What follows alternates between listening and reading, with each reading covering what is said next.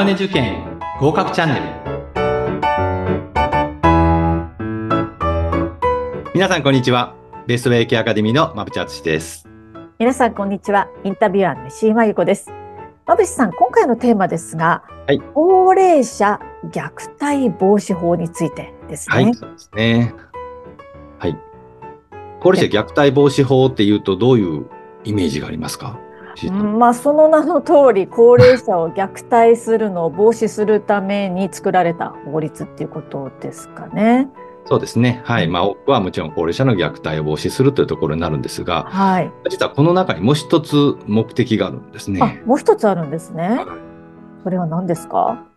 はい、まあ、養護者ですね、えー、を守っていくというですね、えー、そういったものがあって、まあ、養護者というのは主にまあ家族ですね。はい、えー、ですから、その、そもそも高齢者虐待防止法というふうな言葉を聞くと、まあ、虐待防止なんだろう、ええ、そして虐待した人を罰する法律だろうというふうに思ってる人結構いるんですけども、はいただその養護者というのは、まあ、もちろん虐待をしたくてするわけではなくてですね、えー、まあ、様々な要因によってやっぱ虐待を引き起こしてしまう。うん、ですから、まあ、虐待をした人に対して、まあ、罰するというよりかは、まあ、その方がもう虐待をしないような環境を整えるであるとか、まあ、そういったこともですね、この法律の中に入っているんですね。ああ、そうなんですね。養護者の支援も、まあ、二つあるポイントのうちの一つとして大事なことに定められていると。そうなんですね。まあ、略されるとそこが、そこが略されてしまうので、どうしても抜けてしまうんですが、実はこれ非常に大切な考え方だなと思ってます。あ、そうなんですね。では、その法律の中身について見ていきたいと思うんですが、はい、まず覚えるべきことは何でしょうか？はい。まず絶対覚えていただきたいことは、はい、まあ、高齢者虐待とは何かということなんですね。まあ、一般的にこの高齢者虐待というと、やはりこう、まあ、いわゆる殴る、蹴る、まあ、暴力ですね。はい。そういったものがですね、あの、イメージされる。もちろん、その高齢者虐待の中ではそういった、いわゆる身体的虐待というものが、まあ、一番多いわけなんですが、まあ、実はそれだけではないということなんです。あ、それだけではないんですね。はい。この高齢者虐待防止法の中に定められる虐待というのはね、5つあるんですね。5つもあるんですか。はい。結構ありますね。そうですね。はい。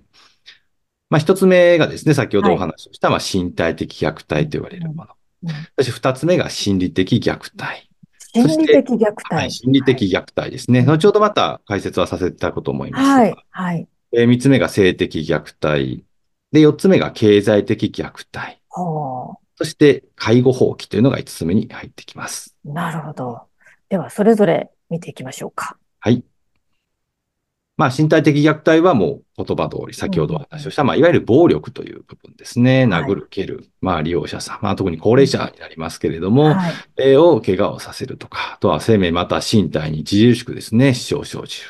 えー、こういったことが、まあ、身体的虐待として定められています。ここはイメージしやすいんですが、次の心理的虐待という部分。えーえー、これはですね、もう簡単にと言葉による暴力ですね。あ言葉によって高齢者の、まあ、心を傷つけてしまうというか、えー、そういったものを心理的虐待というんですが、えー、ここ非常に気をつけないといけないところなので、えー、あの、私たちが例えば、まあ人に対して語りかけるときに、まあ傷つけようと思ってはいないけれども、そういった言葉を発してしまったりであるとか、あとは何かちょっと小言を言ってですね、まあ、聞こえないように独り言を言ってとか、えー、態度に表してしまったりであるとか、はい、そういったことってあったりすると思うんですが、実はそれもですね、私たちはその気持ちがなかったとしても、高齢者の方が傷ついたということになれば、これ心理的虐待認定されてしまう可能性があるわけなんですね。あ、そうなんですね。はい。なので、ここが一番気をつけなければならないところですね。なるほど。あの、もう実際にこう、具体的な暴言じゃなくても該当するケースがあると、はい、そうですね。この高齢者の心を傷つけてしまうというですね、気をつけなければというところです。はい。そして三つ目なんですが、はい、えー、まあ、性的虐待ですが、まあ、高齢者の方にわいせつなことをするとかさせることになりますが、はい、まあ、高齢者の中ではこれは少ない虐待になっているかなというふうに思います。はい。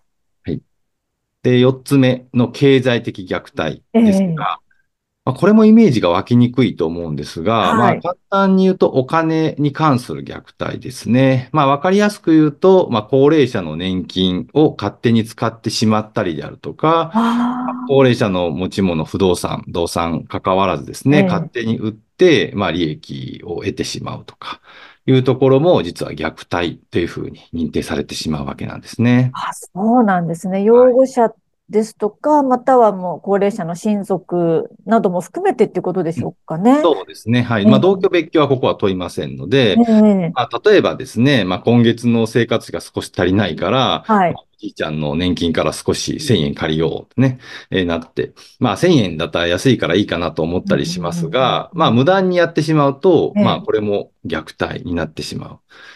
まあただ、その、もちろんね、高齢者の方にですね、あの、了解を得た上で使っていく、はいということに関しては問題はありません。まあ勝手にやってしまうというところですね。はい。ああ、無断でして、しかも不当にこう、えっと、経済上の利益をはい。得ているケースなんかもきっとあるっていうことだかそうですねらこういう法律が定められたっていうね、それも虐待になります。ですから、そこの虐待のイメージってあまりないんじゃないかなと思いますはい。し、確かにまあ、それこそ先ほどお話をした1000円ぐらい、また、ええね、来月の生活費から返しておけばいいや、みはいたいなね、ええ感じで、こう、ええ何気なくやってしまっていることがもしかしてあるかもしれないですが、うんまあ、それはちょっと細かな話をすると、実は経済的虐待になってしまう可能性があるということですね。そうなんですはね。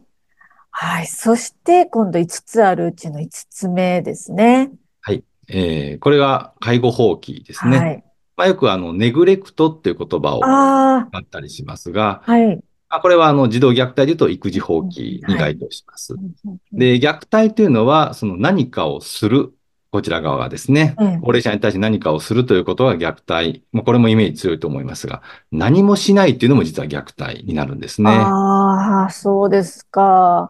例えば、まあ食事を与えないであるとかですね、まあ、必要なおむつ交換をしないであるとか、まあ、そういった必要な用語ですよね。まあ、介護みたいなもんですが、まあ、それをしないということも実は虐待に入ってくるということになります。そうですね。衣食住、いろいろなね、あの、側面がありますけれども、まあ、し食事をさせないとか、まあ、割とわかりやすいものもそうですが、もう、とにかく何にもしないっていうこと自体がうん、もうネグレク、ネグレクトに当たるっていう。そうですね。はい。もう、そう、いわゆる介護放棄という虐待になってしまいます。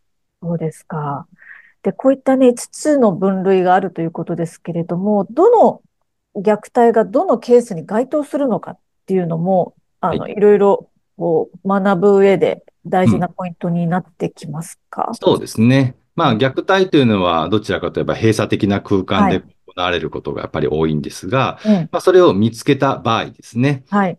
で、まあ、ちなみにご本人さんも、えー通報先は基本市町村になるんですけれども、ははまあ、ご本人さんが、えー私は虐待を受けているというふうに通報することも可能です。ええで、まあ、在宅ですね、ごあの、ご自宅に住まれている場合で、この虐待を発見するケースで、まあ、専門職として多いのはやっぱり介護支援専門員、まあ、ケアマネさんですね。はい。であるとか、あまあホームヘルパーさんとかが多いんですけれども、これ、あの、まあ、実は、あの、細かい話をすると必ず通報しなければならないということでは実はなくてですね、要件が一応ありまして、ええ。まあ、高齢者ですよね。対象の高齢者が生命または身体に、まあ、重大な危険が生じている場合は、えー市町村に通報しなければならないというふうに法律に定められています。あ、そうですか。はい。重大なっていうのがなかなかこう線引きが難しいような感じ。難しいですね。ええはい。ですから、まあ、危機迫っている、まあ、命が危ないであるとか、まあ、はいそういったところになると思うんですが、まあ、それ以外について、まあ、その生命または身体に重大な危険が生じていない場合については、通報するよう努めるという努力義務になっているんですがええ、法的にはですね。まあ、はい。ですけども、やはりこう、ケアマネさんとして、こう、虐待をやっぱ発見した場合っていうのは、まあ、あの、どういう理由であれですね、やはりこう、通報するべきであるというふうには私は考えているんですけどね。ただ、まあ、その虐待がどこまでなのかっていうところは、本当に線引きが難しいところですのでね。ねなので、あの、ケアマネさんが、まあ、もしかしてそういうケースを発見された場合は、まあ、やっぱりこう、様々な専門職の方ですね。あの、まあ、家にヘルパーさんとして行かれている方とか、はいまあ、デイサービスの方とかいらっしゃると思うので、やはりいろんな方に相談をされてですね、えーそれから、まあ、通報するであるとか、まあ、緊急値はもちろん別の話ですけれども、えー、やはりね、えー、この虐待というのは非常にナイーブな問題になりますので、はい、えー、なかなか難しいところではありますけれども、やはりこう利用者さんの権利擁護ということを考えると必要な施策かなと思ってます。そうですね。横との連携を密にっていうのも大事なポイントですね。はい、非常に重要ですね。はい。そしてこれも試験に出る問題となりそうですか？そうですね。高齢者虐待については、あの、頻度としては高くはないと思うんですけれども、はい。あの、でもしっかり知っとかないといけない。まあ、5つの虐待があるよであるとか、あとは通報するときはどんなときか、こういったところはまとめておいていただきたいなというふうに思います。はい。今日もありがとうございました。ありがとうございました。